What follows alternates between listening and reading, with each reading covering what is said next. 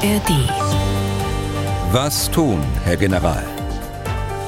Der Podcast zum Ukraine-Krieg. Herzlich willkommen auch heute zu diesem Podcast, den Sie wie immer werbefrei in der App der ARD Audiothek hören können, aber auch überall sonst, wo es Podcasts gibt. Ich bin Tim Deisinger, Redakteur und Moderator bei MDR aktuell in Leipzig. Natürlich auch heute mit dabei unser Experte für all die militärischen, militärpolitischen Fragen rund um den Ukraine-Krieg, der frühere NATO-General Erhard Bühler. Tag, Herr Bühler. Danke, Deisinger. Themen in dieser Ausgabe, die Ereignisse in der Region Belgorod, äh, dann weitere Entwicklungen, also Stichpunkte sind hier zum Beispiel, ja, natürlich Bachmut, dann die Brücke von Kertsch, Angriffe auf die russische Marine. Dann soll es gehen um die Nachbestellungen für die Bundeswehr, unter anderem Leopard-Panzer in der Version 2A8 und auch um die Frage, liefert Deutschland vielleicht doch bald Taurus-Marschflugkörper in die Ukraine. Also ähnlich wie es die Briten mit den Storm Shadows tun. Der CDU-Außenpolitiker Roderich Kiesewetter wünscht sich, dass die Bundesrepublik liefert. Hörerfragen beantworten wir auch. Heute, Herr Bühler, klingt die Leitung zu Ihnen nicht so verrauscht wie beim letzten Mal. Wir haben ja mittlerweile auch den Fehler gefunden. Und wenn Sie es da draußen, liebe Hörerinnen und Hörer, gehört haben, sich fragen, wie verrauscht beim letzten Mal, hab nichts gehört, dann freut uns das natürlich. Ein bisschen Mühe haben wir uns ja gegeben, das Rauschen dann am Ende aus der Aufnahme zu eliminieren, es rausrechnen zu lassen. Die ganz Audiophilen unter uns, die werden es vielleicht sogar gemerkt haben, denn es hatte das ist nun mal technisch so leichte, leichte Auswirkungen auf die Stimme von Herrn Bühler. Und noch ganz kurz wichtiger Hinweis kann sein, dass wir heute ein bisschen kürzer werden als bei den letzten Malen. Wir müssen uns nämlich in den straffen Zeitplan von Herrn Bühler sozusagen hineinquetschen. Und übrigens ausdrücklich danke, Herr Bühler, dass Sie das ermöglichen. Wir zeichnen auf am Donnerstag, 25. Mai. Es ist jetzt so gegen 16 Uhr. Wir steigen ein mit den Ereignissen in der Region Belgorod. Die waren ja schon im Gange, Herr Bühler, als wir am Montag gesprochen haben, aber da war die Lage noch so unübersichtlich, dass es seriös nicht zu bewerten war. Wie sieht es denn heute aus? Ja, also heute am Donnerstagabend haben wir ein klares Lagebild äh, aufgrund der Meldungen aus Moskau, aus Kiew, aber auch von den Beteiligten selbst, äh, die Videos im Internet veröffentlicht haben und am Mittwoch auch eine Pressekonferenz dazu gegeben haben.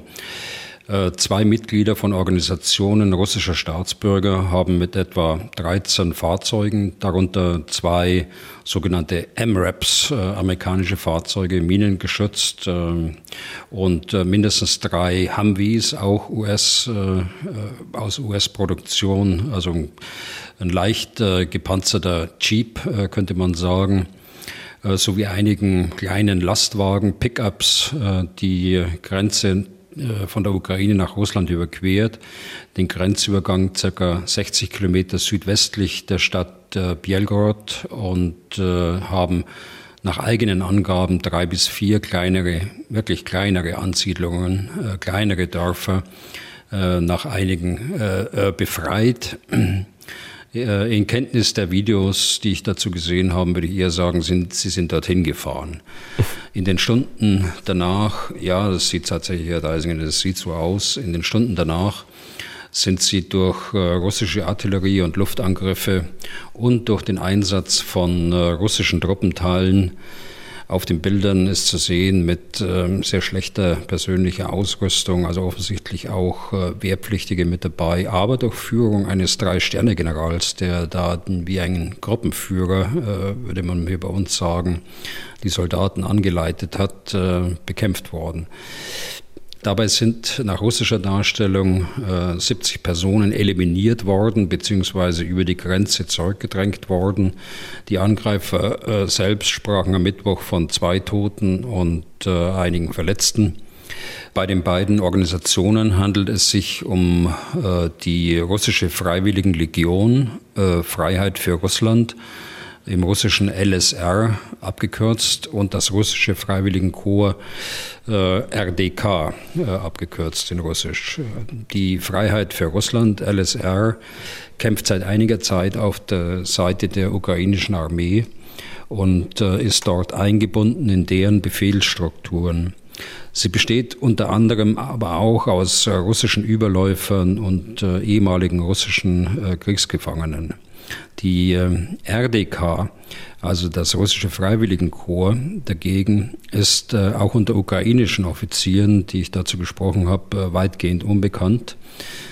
Ihr Anführer ist ein gewisser Dennis Kaspodin oder ehemals Nikitin, der lange in Köln gelebt hat. Er kommt wohl aus der Neonazi- und Hooligan-Szene, äh, hat Einreiseverbot in die Schengen-Staaten äh, Europas im Augenblick. Das Ziel beider Organisationen ist allerdings gemeinsam. Das äh, ist die Befreiung Russlands vom System Putin. Hat diese Aktion, wenn wir zunächst nochmal darauf schauen, hat die irgendeinen militärischen Sinn gemacht oder hat die dann am Ende doch nur eher psychologische Effekte? Wobei natürlich, ich weiß, klar, auch psychologische Wirkungen, die können militärisch mitunter natürlich Sinn machen. Also wir sind gewohnt, äh, im Militär bereits vor einer Aktion äh, die Wirkung, äh, die Effekte äh, zu beurteilen.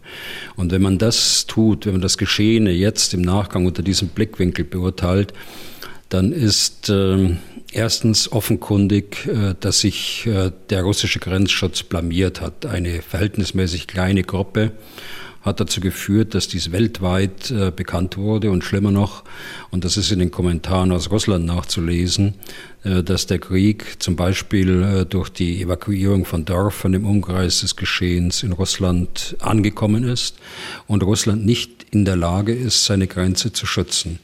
In diesem Sinne hat sich ja auch gleich der Führer der Wagner-Truppe, äh, Prigozhin, geäußert und in der gewohnten Art äh, die Führung äh, der russischen Armee kritisiert.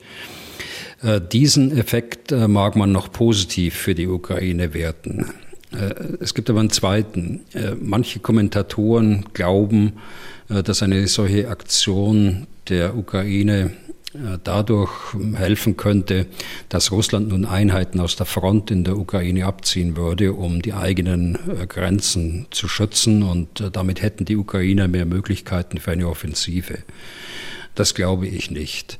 Also Russland kann sich gar nicht leisten, Truppen aus der Front äh, für diesen Zweck herauszunehmen. Insofern wird diese Wirkung überhaupt nicht eintreten. Die Russen werden weitere Truppenteile des Innenministeriums, des Inlandsgeheimdienstes und Truppenteile mit Wehrpflichtigen an die Grenze äh, beordern und äh, erhöhte Wachsamkeit, erhöhte Sensibilität zeigen, aber auf keinen Fall Truppen aus der Ukraine nun an die Grenze beordern. Mhm.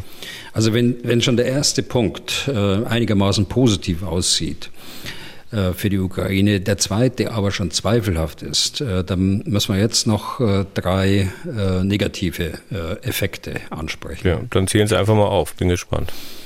Also der dritte Punkt ist, diese Aktion hat absolut negative Effekte, was die Wahrnehmung im Westen angeht. Und das kann man aus der Reaktion äh, des Sprechers des State Departments äh, ablesen. Er hat gesagt, wir ermöglichen und wir fordern keine Angriffe auf russische Einrichtungen außerhalb des ukrainischen Territoriums. Und das war schon sehr deutlich. Und andere könnten das noch äh, deutlicher sagen, haben sie aber bisher noch nicht, kann aber noch kommen. Also das Vertrauen des Westens ohne dessen Unterstützung die Ukraine nicht überleben kann, wird durch solche Aktionen einfach aufs Spiel gesetzt.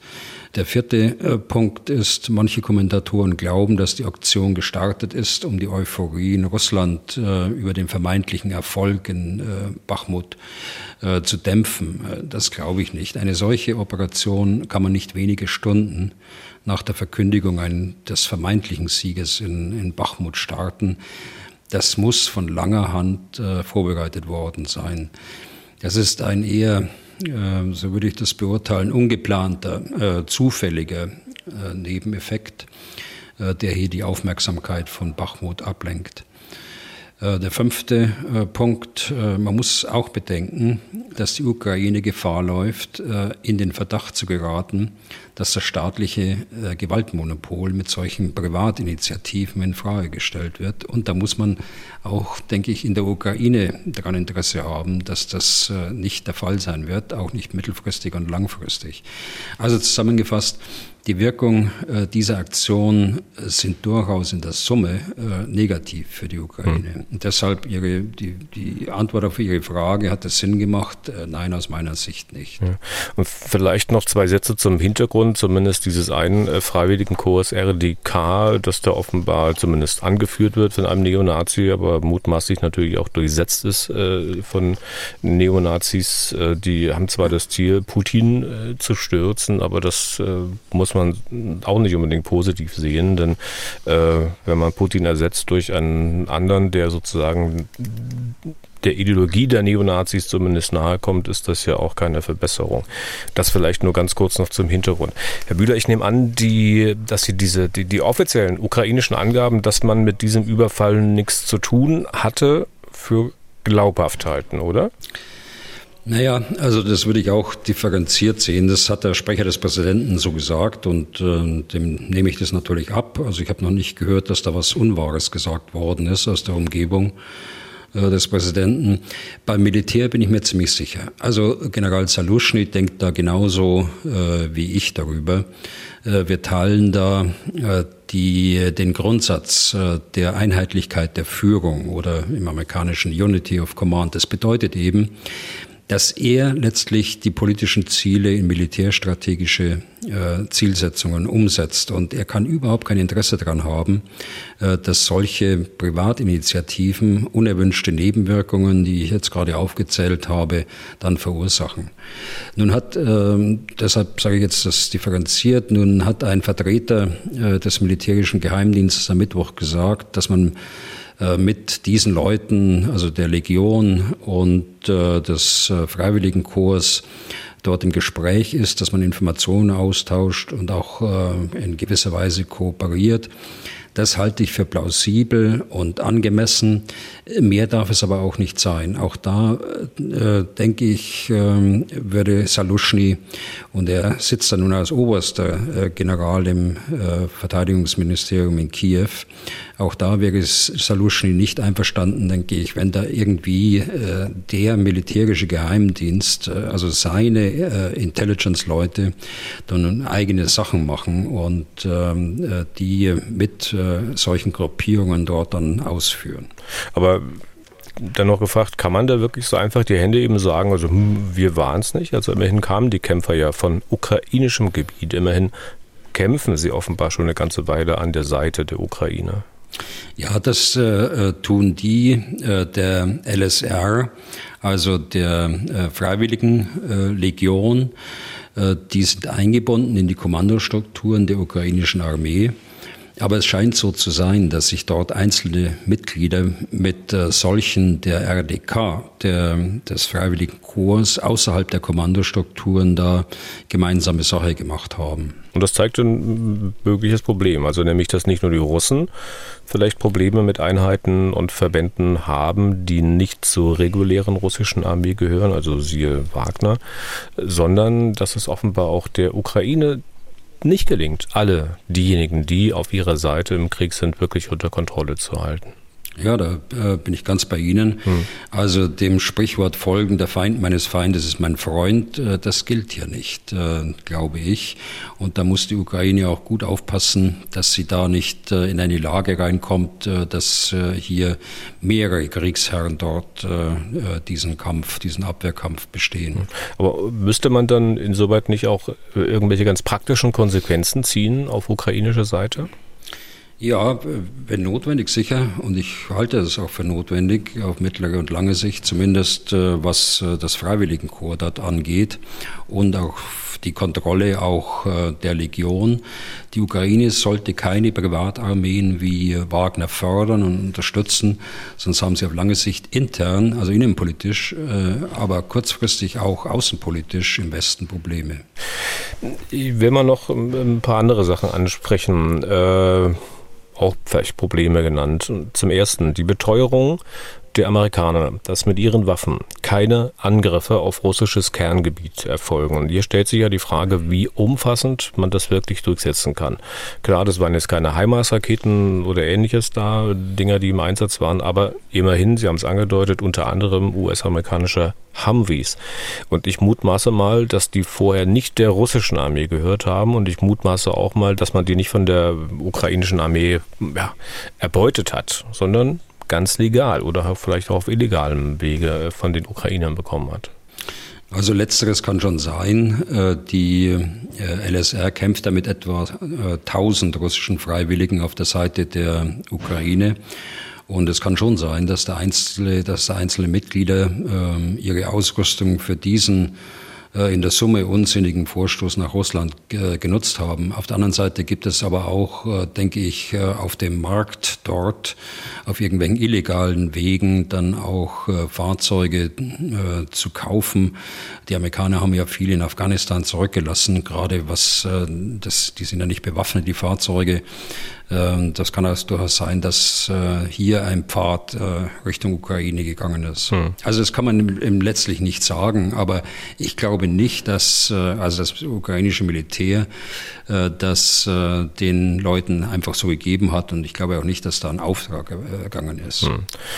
Noch eine Sache, auf die man ja jetzt quasi mit der Nase ein bisschen gedrückt wird, hatten wir auch schon angedeutet. Eine dieser beteiligten Einheiten, also dieses russische Freiwilligenkorps RDK, ist eine Einheit, da sind Rechtsextremisten drin, der Kommandeur halt ein weit bekannter Neonazi. Warum hat man denn die bislang gewähren lassen. Und äh, jetzt können wir gut sagen, naja, es müssen Konsequenzen folgen, aber man hätte sie auch vorher schon ziehen können. Weil unbekannt sind die ja sicherlich jetzt nicht gewesen in Kiew.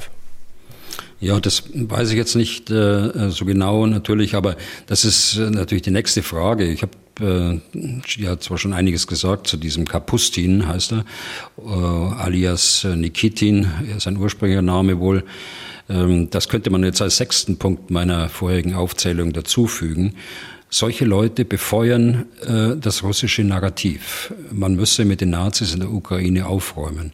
Dass das so ist, sieht man ja auch an der Reaktion in Moskau, äh, die genau durch diesen Zwischenfall äh, die sogenannte Spezialoperation erneut rechtfertigen. Stichwort äh, Denazifizierung, auch nochmal ein unerwünschter Effekt äh, dieser Aktion.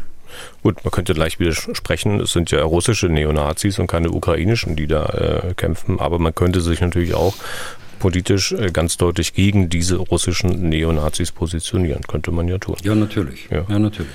Und zum Abschluss dieses Themas, Herr Bühler, es äh, zeigt aber doch im Kleinen, wie schwer das sein kann, also in einem solchen Krieg die Kontrolle auch über die eigene Seite zu behalten und wie schnell es passieren kann, dass Dinge dann außer Kontrolle geraten. Die werden sich möglicherweise auch wieder diejenigen bestätigt sehen, die halt am liebsten heute noch einen Waffenstillstand erreichen würden, weil sie Eskalationen befürchten, die man nicht vorhersehen kann und die man möglicherweise Dinge halt, die außer Kontrolle geraten.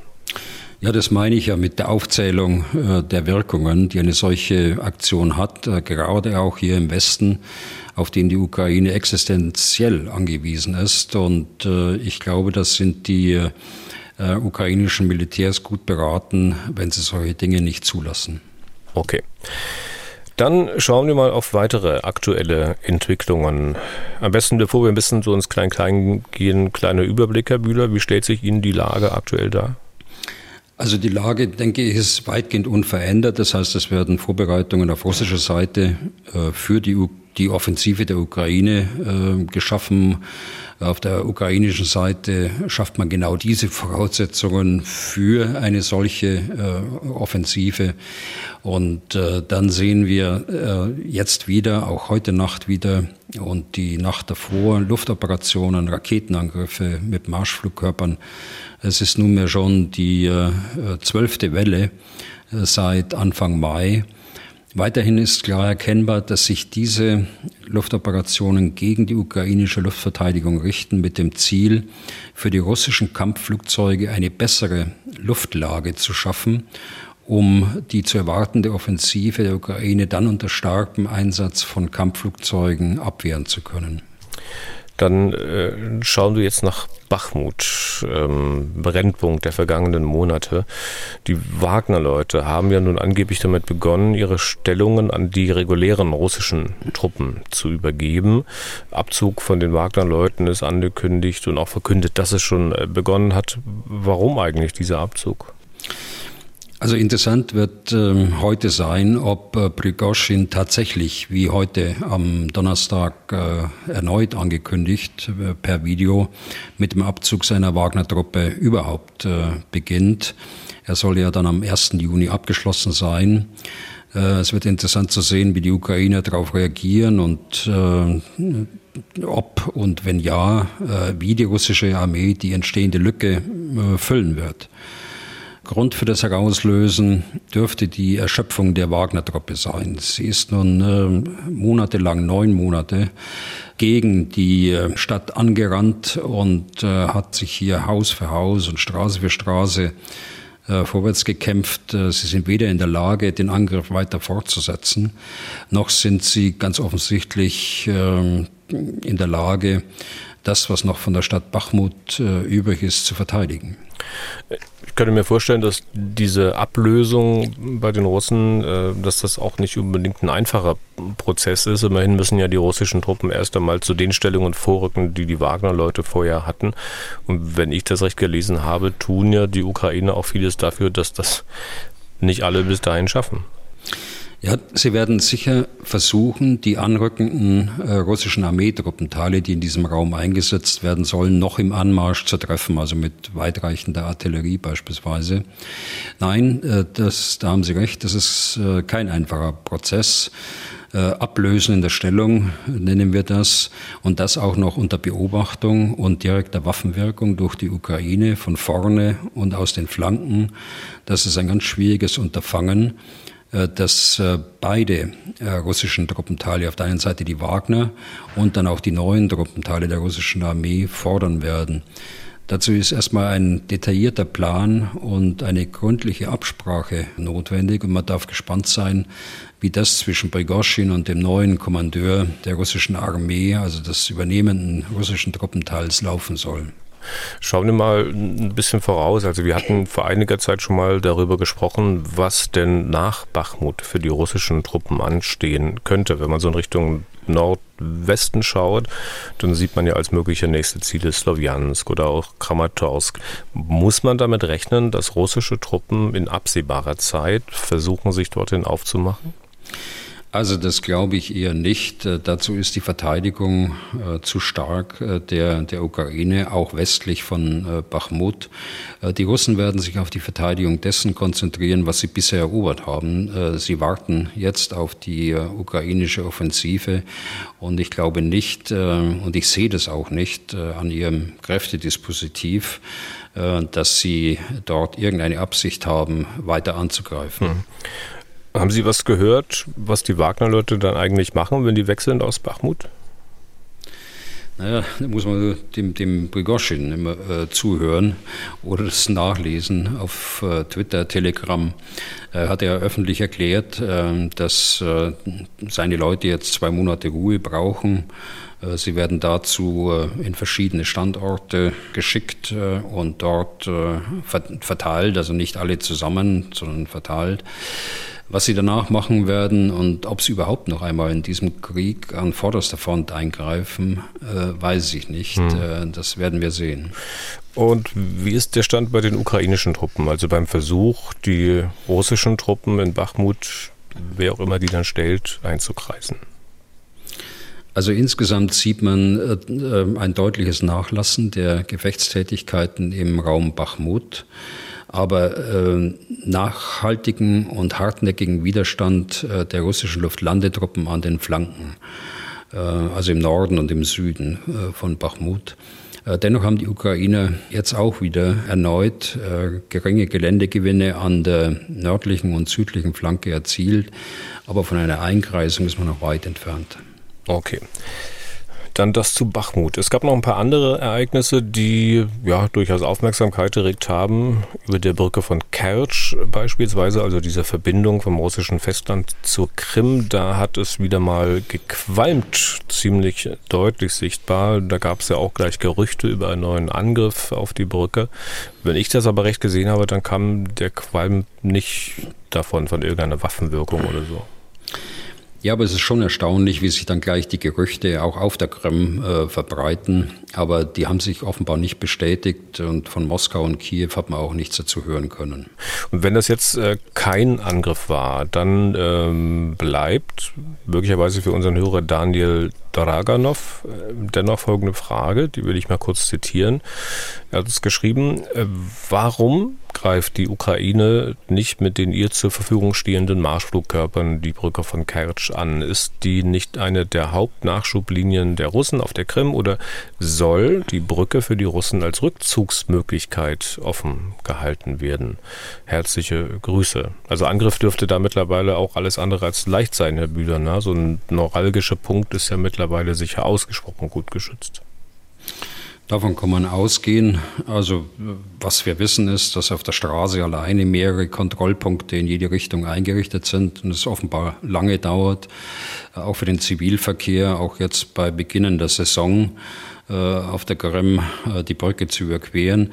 Und darüber hinaus kann man davon ausgehen, dass im Umfeld der Brücke ganz sicher sehr viele Flugabwehrraketen und Flugabwehrgeschütze, äh, Gegenmarschflugkörper und Drohnen disloziert sind.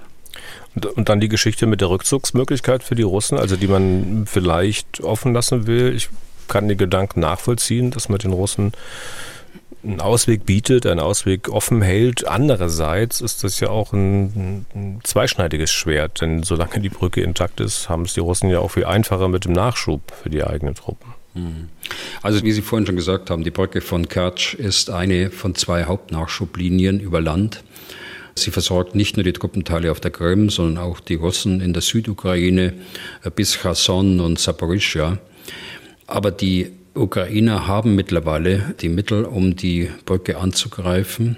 Und äh, das werden sie mindestens versuchen. Sie haben äh, Marschflugkörper aus eigener Produktion. Äh, sie haben jetzt äh, den Marschflugkörper, den sie von den Briten bekommen haben, die Storm Shadow.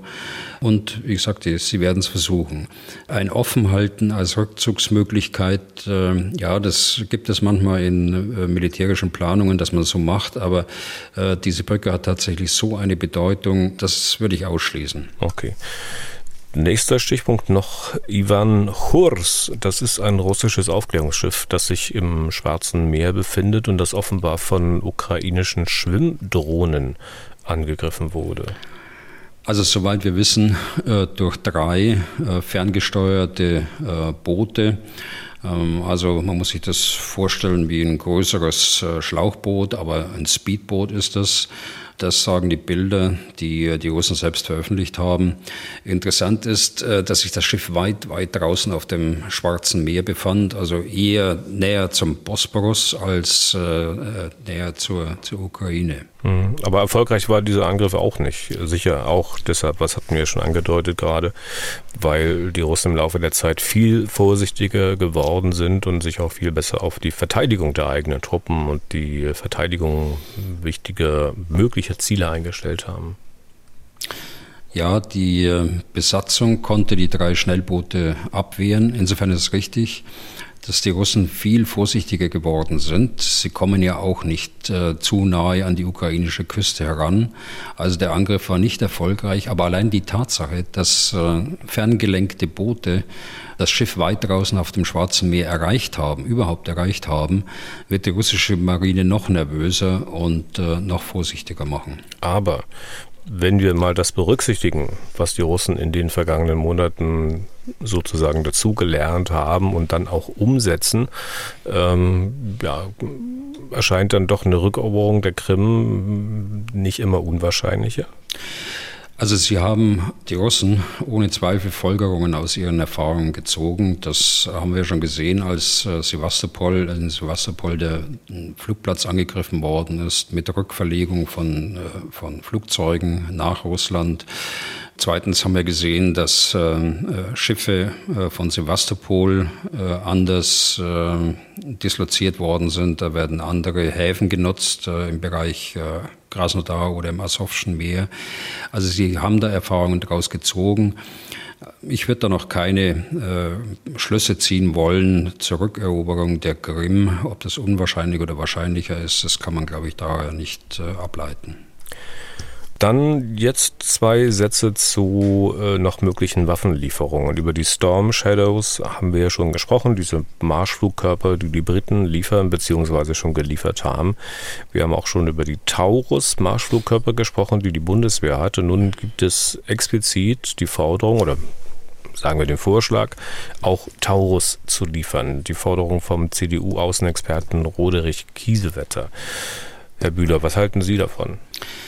Also äh, Roderich Kiesewetter ist ja nicht nur Außenpolitiker, sondern ist seit vielen Jahren gerade im Bereich der Sicherheits- und Verteidigungspolitik auch im Verteidigungsausschuss aktiv und auch in anderen Gremien. Er war äh, Oberst im Generalstabsdienst und er war einer unserer Besten, bevor er dann in den Bundestag gewählt worden ist. Ich glaube, das war bei den Bundestagswahlen 2009. Hat er das Direktmandat äh, gewonnen für äh, Aalen, Heidenheim. Also er weiß, wovon er spricht. Äh, und ich äh, stimme ihm im Grundsatz zu. Der Taurus-Flugkörper ist wie die Storm Shadow eine geeignete Waffe für die Ukraine. Ich könnte mir auch vorstellen, dass das äh, eh noch eine Weile dauern würde. Also bei den Storm Shadows hat man im Sommer oder Herbst vergangenen Jahres Tests gemacht, ob die mit den vormals sowjetischen Maschinen verschossen werden können. Ich kann mir jetzt nicht vorstellen, wenn man sich mal die Geschichte der deutschen Waffenlieferungen anschaut, äh, dass diese Tests auch mit Taurus schon passiert sind. Nein, natürlich nicht. Also es hat lange gedauert, bis der äh, Storm Shadow äh, dort in die äh, sowjetische oder ehemals sowjetische Maschine SU-24 integriert werden konnte. Da hat man monatelang daran gearbeitet. Es würde beim äh, Taurus wahrscheinlich noch ein Stück länger dauern. Er ist komplizierter, hat mehr ähm, Sensorik, hat, ist vielfältiger auch als die Storm Shadow und hat äh, eben deshalb auch äh, mehr elektronische Bauteile. Hm, und wären die denn was möglicherweise für die F-16, die die Ukraine vielleicht in absehbarer Zeit fliegen kann? Also die NATO-Flugzeuge haben äh, standardisierte Aufhängungen unter der Maschine, aber die Integration der Waffe äh, in das äh, System des Flugzeuges, in das Softwaresystem des Flugzeuges muss dennoch erfolgen. Das heißt, das Flugzeug muss in der Lage sein, mit dem Flugkörper äh, Daten austauschen zu können. Und das ist gerade beim Taurus eben der Fall. Hier dürfte aber die Lieferung der jetzt geplanten F-16 ähm, länger dauern als die Integration der Waffe in das mhm. Flugzeug.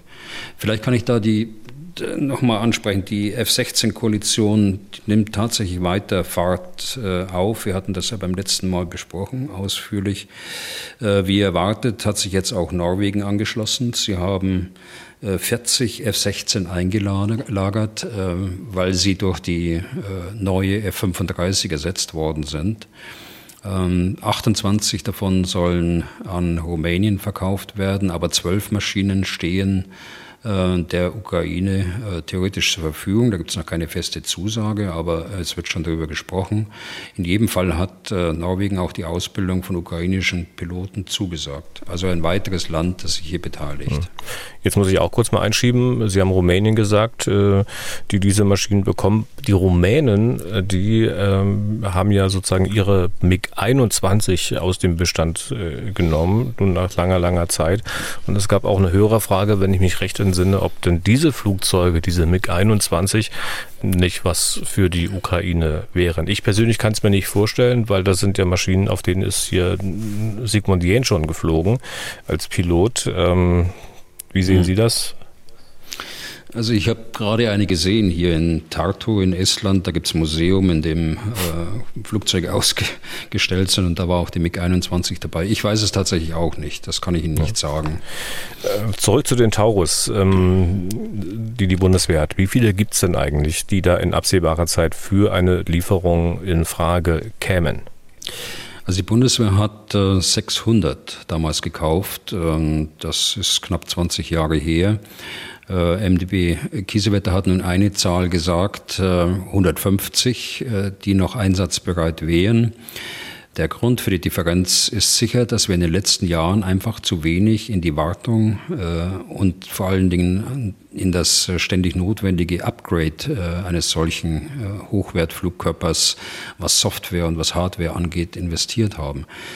Äh, wie schnell man jetzt Mittel verfügbar machen kann, um die Zahl äh, größer zu machen, äh, das weiß ich nicht. Also deshalb muss man im Augenblick von den 150 ausgehen. Hm. Gibt es irgendeinen Hinweis darauf, wie die Bundesregierung dieser Forderung gegenübersteht? Also ich habe noch nichts gehört dazu. Ich bin mir aber ziemlich sicher, ich meine, wenn Außenpolitiker ähm, äh, wie Ulrich Kiesewetter äh, sowas öffentlich sagt, dann bin ich mir ganz sicher, dass da jetzt dann eine Position auch äh, im Ministerium, auch mit der Luftwaffe gemeinsam gearbeitet wird. Herr Kiesewetter, das als letztes dazu, hat ja unter anderem einen Tweet veröffentlicht zu diesem Thema. Da hat mich so ein kleiner Satz noch ein bisschen mehr aufhorchen lassen. Er schreibt, dass wir alles liefern sollten, was die NATO auch selbst verwenden würde und was der Ukraine hilft, ihr Staatsgebiet zu befreien. Das liest sich äh, für mich, als hätte es da im Kopf von Roderich Giesewetter durchaus eher einen Paradigmenwechsel gegeben. Das liest sich wie ein völlig neuer Grundsatz, den Kiesewetter da etablieren möchte, quasi der ich sag mal, Entfesselungsbefehl von Boris Pistorius mal nicht auf die Beschaffung bezogen, sondern auf die Waffenlieferung. Also das halte ich vom Grundsatz her auch äh, für geboten, aber da gibt es natürlich einen Zielkonflikt dabei. Ähm, und dabei bleibe ich auch bei meiner Auffassung, äh, man darf die Verteidigungsbereitschaft der Bundeswehr nicht in Frage äh, stellen. Und deshalb sehe ich nicht, dass das komplett das gesamte Lager an, an Taurus dort geräumt werden würde. Okay, man tut ja einiges dafür, äh, dass die ähm, Ausstattung der Bundeswehr besser wird. Es gibt ja Lücken, die in den Beständen der Bundeswehr klaffen, auch weil man Systeme in die Ukraine abgegeben hat. Und hier scheint es nun äh, mittlerweile tatsächlich ans Stopfen zu gehen. Es gibt zum Beispiel grünes Licht dafür, dass man Leopard 2 Panzer nachkauft. Ne? Der Haushaltsausschuss hat jetzt zugestimmt im Bundestag. Genau, der hat zugestimmt, dass 18 äh, äh, Leopard 2 A8, das ist also die, die neueste Version, äh, nun gekauft werden können. Äh, das ist der Ersatz für die Panzer, die an die Ukraine abgegeben worden sind. Äh, zusätzlich, äh, vielleicht ergänzend, aber wir sollten mal bei den Leoparden anschließend bleiben, aber ich will das nur ergänzend sagen, sind nochmal Finanzmittel freigegeben worden für jetzt insgesamt 22 Panzerhaubitzen 2000. Wir haben ja 14 an die Ukraine abgegeben, acht sind zur Ersatzteilgewinnung genutzt worden. Das äh, kann man sehen, wie viele Ersatzteile die Bundeswehr auf Lager hat. Nein, da muss man Panzerhaubitzen ausschlachten. So, und diese 22 können jetzt auch nachbeschafft werden. Ich finde drei Dinge bemerkenswert. Erstens, es geht alles viel schneller als im letzten Jahr. Und äh, das äh, ist natürlich auch dem neuen Verteidigungsminister zuzuschreiben. Aber ich glaube auch, dass die Zusammenarbeit zwischen äh, Regierung, BMVG, äh, Parlament, äh, Beschaffungsorganisation, Industrie besser geworden ist, äh, sodass alles viel schneller gehen kann. Zweitens ist bemerkenswert, dass das Geld für den Ersatz des abgegebenen Geräts aus einem Ertüchtigungsfonds kommt. Der wird vom äh, Auswärtigen Amt und vom äh, BMVG bewirtschaftet. Das Geld kommt also nicht aus dem laufenden Verteidigungshaushalt und auch nicht aus dem Sondervermögen. Und drittens, es wurde nicht nur äh, das Geld für die 18 Stück bewilligt, sondern es ist auch gleichzeitig genehmigt worden, dass mit der Firma KMW ein Rahmenvertrag gemacht werden kann über die Beschaffung von 123 Kampfpanzern. Mhm. Ich habe gelesen, dass man auch andere Staaten animieren will, sich an dieser Leopard-Bestellung zu beteiligen. Ist man denn in diesen Bemühungen erfolgreich? Ja, genau. Das ist, äh, das ist eigentlich der vierte Punkt, äh, der das Ganze so bemerkenswert macht. Man lädt äh, Bündnispartner ein, sich dem Programm anzuschließen, sodass diese die Panzer auch zu gleichen Konditionen bekommen können. Ob das ein äh, Geschäft ist dann von Regierung zu Regierung oder von Regierung zu Industrie, also Regierung des äh, Partnerlandes, äh, muss man sehen. Da gibt es auch Überlegungen. Äh, da bin ich aber nicht im Einzelnen jetzt über die neuesten Entwicklungen informiert. Aber es hat sich auch gleich ein Land äh, gemeldet, noch am gleichen Tag, nämlich Tschechien äh, die Ministerin selbst hat angekündigt, 70 äh, Kampfpanzer Leopard 2 A8 äh, kaufen zu wollen unter diesen Bedingungen. Und das zeigt schon, dass ähm, da vorher auch schon Gespräche gelaufen sind und Deutschland da durchaus in eine Leopard-Führungsrolle jetzt reintritt, was wir im letzten Jahr so nicht erlebt haben. Obwohl, wenn man die Zahlen nimmt, 70 und 18 für die Bundeswehr, dann würde eher Tschechien vorne stehen. Naja, die Bundeswehr hat ja äh, 320 im Buchbestand und äh, es ist ja der Rahmenvertrag äh, abgeschlossen worden, sagte ich ja gerade. Äh, also äh, von daher, äh, glaube ich, kann man erstmal ganz zufrieden sein. Ja, aber was Buchbestand bedeutet, das hatten Sie ja öfter ausgeführt, was das für die Einsatzbereitschaft tatsächlich bedeutet. Ähm, ich muss es trotzdem nochmal fragen. Also diese 18 Panzer, ne? man bestellt die Panzer nach, die man in die Ukraine geliefert hat. Wir, wir brauchen doch bestimmt nicht nur 18. brauchen wir nicht so viele neue wie halt andere Länder auch, die in Größenordnungen bestellen, die von diesen 18 weit, weit entfernt sind. Äh, Polen zum Beispiel. Naja, auf den Rahmenvertrag habe ich ja hingewiesen. Es ist ja da einiges jetzt äh, im Rohr, um da mit der Panzersprache zu sprechen oder mit der Artilleriesprache zu sprechen. Was andere Partner angeht, äh, die haben andere äh, Verhältnisse. Äh, Polen mit den tausend südkoreanischen Panzern. Ich habe da mit einigen polnischen Generalen drüber gesprochen, die sind da gar nicht so begeistert. Die wären lieber in der Leopard-Koalition mit dabei, bevor man einen südkoreanischen Panzer, der unter anderen Klimaverhältnissen entwickelt worden ist, dann übernimmt, ihn vorher auch nicht getestet hat und vor allen Dingen in dieser Größe Größenordnung glaubt man auch, dass man Personalprobleme hat, äh, die überhaupt alle einsetzen zu können. Mhm. Aber die Gründe, ähm, die Polen möglicherweise hat, warum man keine Leopard bestellt hat, äh, die haben wir ja zumindest auch schon mal andiskutiert hier im Podcast.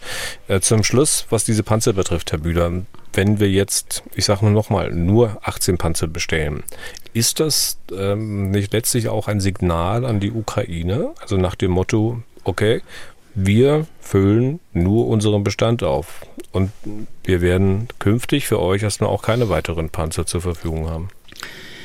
Der Rahmenvertrag ist ja da. Nun muss aber nach Finanzierungsmöglichkeiten gesucht werden, äh, denn die äh, weiteren, die nicht äh, ersetzt werden, sondern die jetzt obendrauf kommen bei der Bundeswehr, die müssen natürlich aus dem Sondervermögen oder aus dem Verteidigungshaushalt äh, finanziert werden.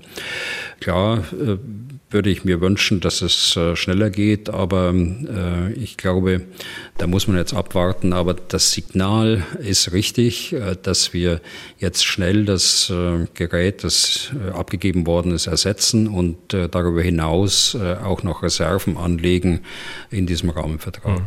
Und was die Weitergabe an die Ukraine betrifft, da helfen sicher auch offiziell erstmal die Panzer nicht, die man möglicherweise aus der Schweiz zurückkaufen darf. Ne? Denn die Schweiz hat als Bedingung wohl ausgegeben, dass diese Panzer äh, nicht an die Ukraine weitergegeben werden dürfen. Ja, also bei diesen äh, Panzern handelt es tatsächlich um äh, Panzer, die eingelagert sind in der Schweiz. Wir hatten das ja schon mal besprochen. Die Schweizer haben 134, ja, Leopard 2 A4, die äh, etwas weiterentwickelt äh, worden sind äh, im aktiven Bestand, aber haben knapp 100 äh, noch im Lager liegen. Äh, von diesen Panzern hatte ja Deutschland im März, glaube ich, 30 haben wollen. Äh, das ist dann abgelehnt worden im ersten Anlauf. Äh, nun hat die Schweiz sich aber durchgerungen, nach wochenlanger Diskussion 25 abzugeben. Die gehen aber an die Industrie bei uns. Äh, die gehen nicht in den Bestand der Bundeswehr, sondern die gehen an die Industrie und werden dort Grundlage für andere gepanzerte Fahrzeuge. Panzerstahl ist ja auch schon seit einigen Jahren am, am Markt, nicht sofort zur Verfügung. Und so kann man solche äh, Fahrzeuge zur äh, Gewinnung von Panzerstahl äh, genauso verwenden wie zur Gewinnung von Ersatzteilen oder aber das Chassis für andere Zwecke äh, umzubauen. Also innerhalb der Leopard-Familie gibt es ja Brückenlegepanzer, es gibt Bergepanzer. Und auch für solche Dinge kann das eingesetzt hm. werden. Also es ist nicht so, dass die äh, quasi wieder aufgemotzt werden, fertig gemacht werden in der Industrie, dann an die Bundeswehr geliefert werden und weil die Bundeswehr die dann hat, kann sie ihre Leopard 2, die sie auch noch betriebsfähig hat, dann an die Ukraine geben, so dass man ja die Bedingungen der Schweiz erfüllt hätte. Das wäre am Ende zwar eine Milchmädchenrechnung, aber äh, also die Industrie macht da keine Leopard 2 Panzer draus. Das weiß ich noch nicht, äh, was daraus äh, werden soll, was sich die Industrie dort äh, denkt und wie sie dann oder und welches Produkt sie dann der Regierungsseite zur Verfügung stellt. Ich finde aber grundsätzlich nochmal zurück zur Schweiz. Äh, die haben sich da sehr viel Mühe gegeben und sehr tief äh, diskutiert, auch äh, was die Verteidigungsfähigkeit der Schweiz angeht. Es gab durchaus Stimmen, wir brauchen diese 100 Eingelagerten selbst. Und sie haben sich dazu durchgerungen, jetzt 25 abzugeben unter dem Vorbehalt der Zustimmung der Nationalversammlung. Das muss noch erfolgen, aber das scheint Formsache zu sein, weil die entsprechenden Mehrheiten auch noch da sind. Aber es ist durchaus ein bemerkenswerter Schritt. Und weil eben die Schweiz ein neutrales Land ist, äh, muss man auch diese Nicht-Weitergabe-Klausel auch verstehen. Okay. Dann, Herr Bühler, Frage, haben Sie noch ein paar Minuten? Ja, ja. Okay, ja. dann kommen wir zur letzten Abteilung für heute, nämlich Hörerfragen. Zunächst mal die Mail von Maximilian Wohlfahrt. Zwei Frageteile. Der erste, ich zitiere, es gehen diese Woche viele Meldungen einer vermehrten Präsenz von US-Militär in Europa über den Live-Ticker. Nennen würde ich die Ankunft eines Flugzeugträgers in Norwegen und das Abfangen zweier B-1-Bomber durch Russland über der Ostsee. Mich würde interessieren, ob das Teil einer größeren Abschreckung gegenüber Russland ist oder ein normaler Vorgang, der nur von den Medien aufgegriffen wird. Also vieles, was mit Militär zusammenhängt, ist ja heute von großem Interesse und deshalb greifen auch Medien Dinge auf, die in früheren Jahren vielleicht nur lokal und äh, für Fachpublikum von Interesse war. Aber zur Sache der Frage, das ist, äh, was wir da sehen und was Sie angesprochen haben, äh, Wolfhard ist ähm, Teil der Übungstätigkeit der NATO-Staaten und damit auch Teil der Abschreckung. Der Flugzeugträger Gerald Ford äh, ist das. Der ist gestern in, in Oslo eingelaufen. Äh, ich weiß es hier von einem norwegischen äh, Admiral, äh, der hier bei mir auch in Tartu mit an der Übung beteiligt ist. Das ist eine Übung, die seit vielen Jahren stattfindet, Arctic Challenge, an der soll er Ende Mai teilnehmen. Eine Übung der skandinavischen Länder, zu der auch andere NATO-Staaten eingeladen werden. Tatsache ist auch, dass ähm, schon im Kalten Krieg und auch seit dem Kalten Krieg immer ein Flugzeugträger der Amerikaner dort im Nordatlantik äh, westlich von Norwegen einmal im Jahr mindestens äh, operiert hat. Im Übrigen ist bemerkenswert, dass äh, die Amerikaner den modernsten und größten Flugzeugträger, den sie haben, auf seiner ersten operativen Reise, auf seiner ersten operativen Jungfernfahrt, kann man auch sagen, äh, nicht in den Pazifik schickt, wie manche ja immer befürchten, dass dort der Schwerpunkt ist, sondern in den Atlantik äh, nach Europa schickt. Und was die Bomber B1 angeht, ist es auch durchaus Routine, die Amerikaner schicken sogar einmal im Jahr eine ganze Staffel von äh, B-1-Bombern auf eine Basis nach Großbritannien, damit sie im europäischen Luftraum üben können. Also zur Frage, das ist äh, so äh, hart wie das klingt, aber es ist ein vollkommen normaler Vorgang, der seit ewigen Jahren so läuft. Das wissen die Russen auch. Insofern ist diese Reaktion dann äh, heute, ich habe eine Schlagzeile gelesen, dass äh, der Kreml wütend ist, äh, dass nun der Gerald Ford äh, Flugzeugträger in, in Oslo eingelaufen ist. Das ist substanzlos, äh, denn sie wissen, dass das äh, einmal im Jahr immer wieder passiert. Hm. Dann zweiter Teil der Mail von Herrn Wohlfahrt. Hier möchte er wissen, ob es verlässliche Zahlen darüber gibt, wie viele der westlichen Waffen bzw. Waffensysteme noch einsatzfähig oder mittlerweile ausgefallen sind. Als Beispiel nennt er die Panzerhaubitze 2000. Ähm, vielleicht können wir Systeme dieser Größenordnung mal als äh, Orientierung nehmen. Also von der Panzerhaubitze äh, 2000 sind 14 äh, an die Ukraine abgegeben worden. Und da ist nur eine leicht beschädigt worden, aber so leicht, dass die Besatzung nicht zu Schaden kam. Äh, sie ist getroffen worden durch irgendwelche Schrapnelle von Artillerie, möglicherweise auch von einer Drohne mit Sprengladung, aber sie konnte leicht wieder repariert werden. Und äh, darüber hinaus sind aus deutschen Lieferungen gerade in letzter Zeit äh, insgesamt fünf Dingo, das ist ein äh, leicht bewaffnetes, äh, geschütztes Transportfahrzeug, gerade im Bachmut auch zerstört worden. Das war es aber auch. Ansonsten äh, wüsste ich jetzt nur von, äh, von kleinen LKWs, den, den Unimog äh, und äh, so ein äh, Jeep-ähnliches Fahrzeug, aber das war's. Ich nehme als Grundlage für diese Angaben immer die ORYX-Datenbank, also ORYX.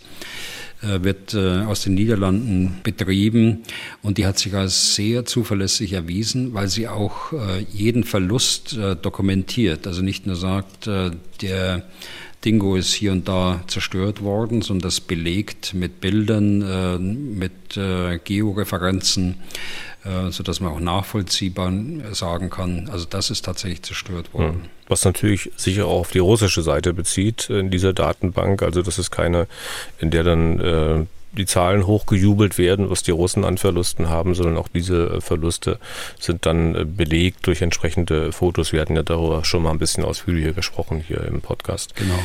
Genau so ist es. Herr Bühler, viele Hörerinnen und Hörer machen sich auch Gedanken darüber, was denn der Ukraine noch so alles helfen könnte. Und immer wieder geht es auch um Fahrzeuge, die ich gleich nenne. Stellvertretend dafür die Mail von Martin Krapitz, Zitat, wäre den ukrainischen Kräften nicht äußerst effizient geholfen mit der Lieferung von Wiesel-Kettenfahrzeugen hinsichtlich erwarteter kurzer Einweisungszeit, der hohen Geländegängigkeit und Wirkungsweise im Verbund mit äh, MBTs als lautlose Chaos-Shifter von der Flanke. Und MBTs, ich nehme mal an, er meint damit Main Battle Tanks, also im Grunde genommen Kampfpanzer, oder sehe ich es falsch? Nein, nein, das sehen Sie richtig, das äh, meint er damit.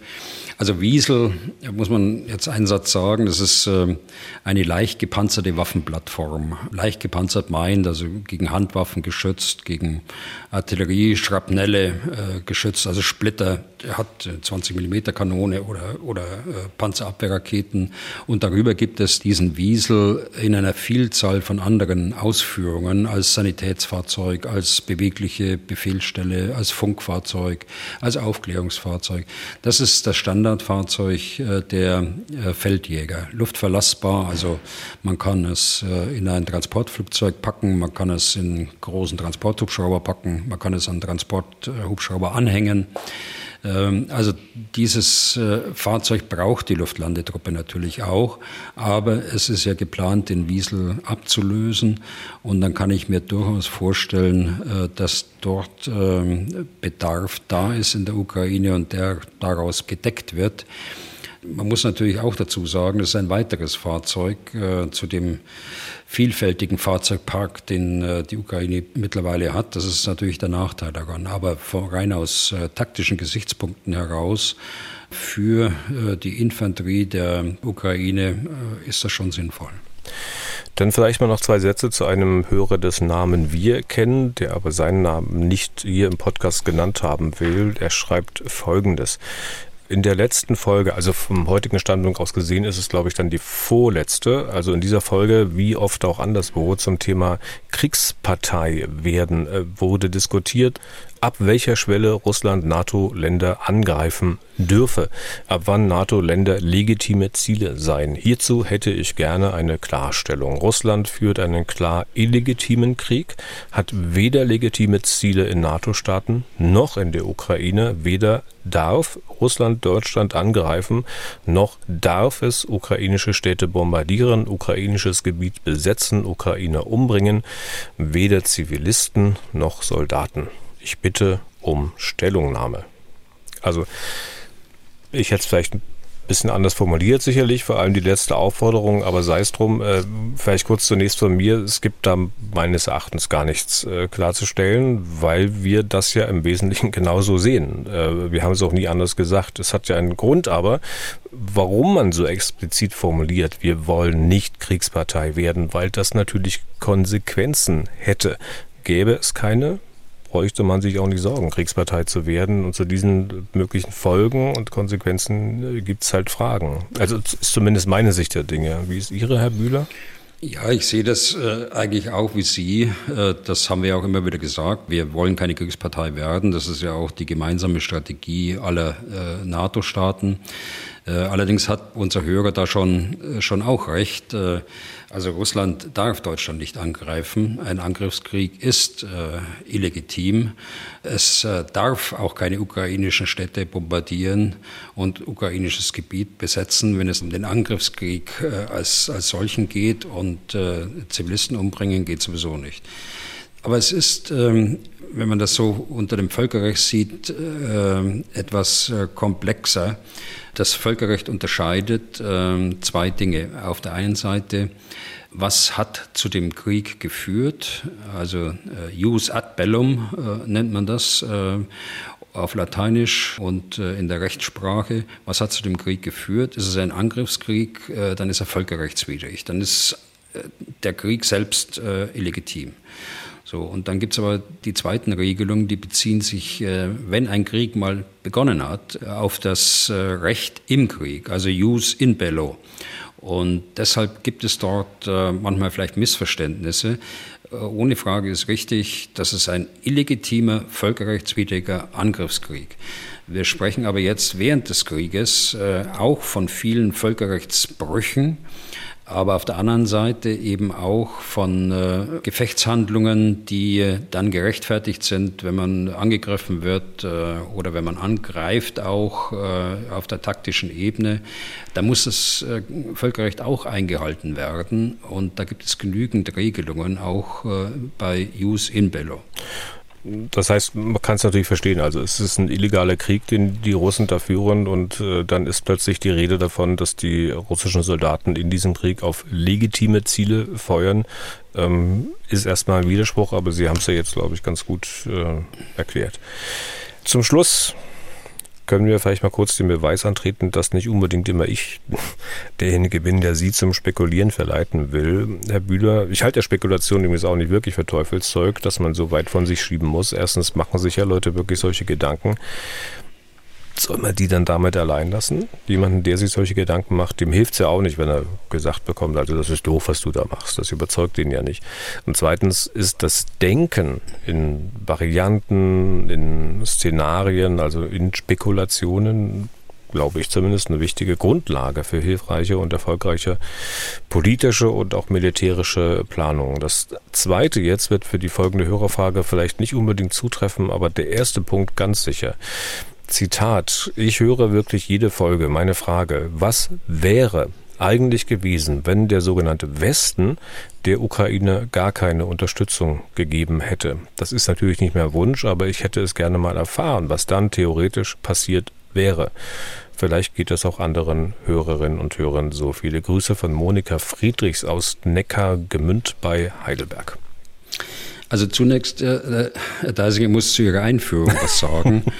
äh, Natürlich haben Sie recht, dass man in Szenarien und in Varianten, in Optionen denken muss. Das habe ich auch mehrfach äh, bereits gesagt. Aber auf, basierend auf äh, Fakten, äh, basierend auf äh, unterschiedlichen Optionen, äh, eine strategische Vorausschau anzuschauen. Das ist natürlich Aufgabe auch äh, des Militärs, das ist auch Aufgabe im Übrigen äh, im zivilen Bereich, auch in den Ministerien, auch in der Industrie muss sowas gemacht werden, natürlich.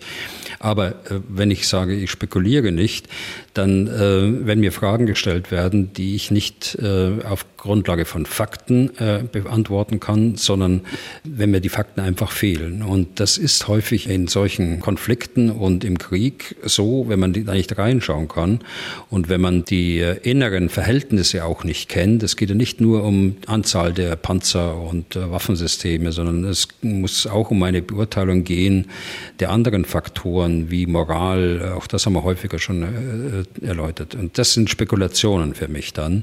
Wenn man da Vorhersagen macht, da halte ich es lieber mit dem, was ich gelernt habe. Und äh, ich habe nicht den Beruf eines Wahrsagers ge äh, gelernt. Das meine ich dann. Ja. Aber hilft vielleicht, auch, hilft vielleicht auch manchen Hörerinnen und Hörern sozusagen, äh, wenn sie Fragen an Sie haben, ihre Fragen zu formulieren, das, was Sie gerade gesagt haben. Aber es kommen ja, was an Mails kommt, das sind wirklich sehr viele ähm, Spekulationsaufgaben dabei, die wir gar nicht alle hier im Podcast behandeln können. Aber wie gesagt, vielleicht hilft das beim Formulieren von Fragen durchaus. Aber Frau hm. Friedrichs nehme ich an, kommt jetzt. Ja, also äh, Frau Friedrichs, äh, das ist so, wenn das nicht äh, gewesen wäre, dann gäbe es heute die Ukraine als selbstständigen Staat äh, nicht mehr.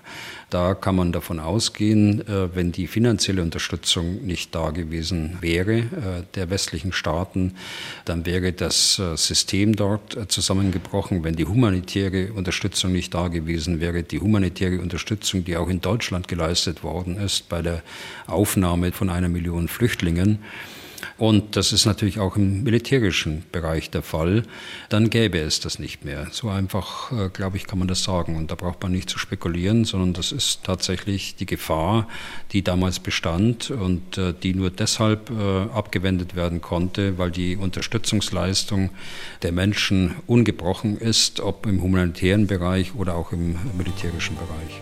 Okay. Und damit sind wir durch für heute und für diese Woche. Vielen Dank für Ihr Interesse. Wenn Sie Fragen an Herrn Bühler haben, dann schreiben Sie an general.mdraktuell.de oder rufen Sie an unter 0800 637 3737. Jetzt über Pfingsten können Sie übrigens noch mitmachen beim Publikumsvoting für den Deutschen Podcastpreis. Wenn Sie uns unterstützen möchten, dann gehen Sie auf deutscher-podcastpreis.de. Sie finden uns dann unter der Rubrik Nachrichten und Politik. Ist auch der letzte Aufruf dazu. Denn, Herr Bühler, wir hören uns erst nach Pfingsten wieder und in der nächsten Woche, das will ich auch noch sagen, gibt es aus Zeitgründen nur eine Folge, vermutlich am Donnerstag. Hängt ein bisschen davon ab, wie die konkreten Planungen für Herrn Bühler dann an der Führungsakademie in Hamburg sein werden. Herr Bühler, genießen Sie die Feiertage, kommen Sie ein wenig zur Ruhe. Ähm, bis wahrscheinlich zum Donnerstag und vielen Dank für heute. Ja, gern geschehen, Herr Deisinger. Dann bis Donnerstag. Was tun, Herr General? Der Podcast zum Ukraine-Krieg.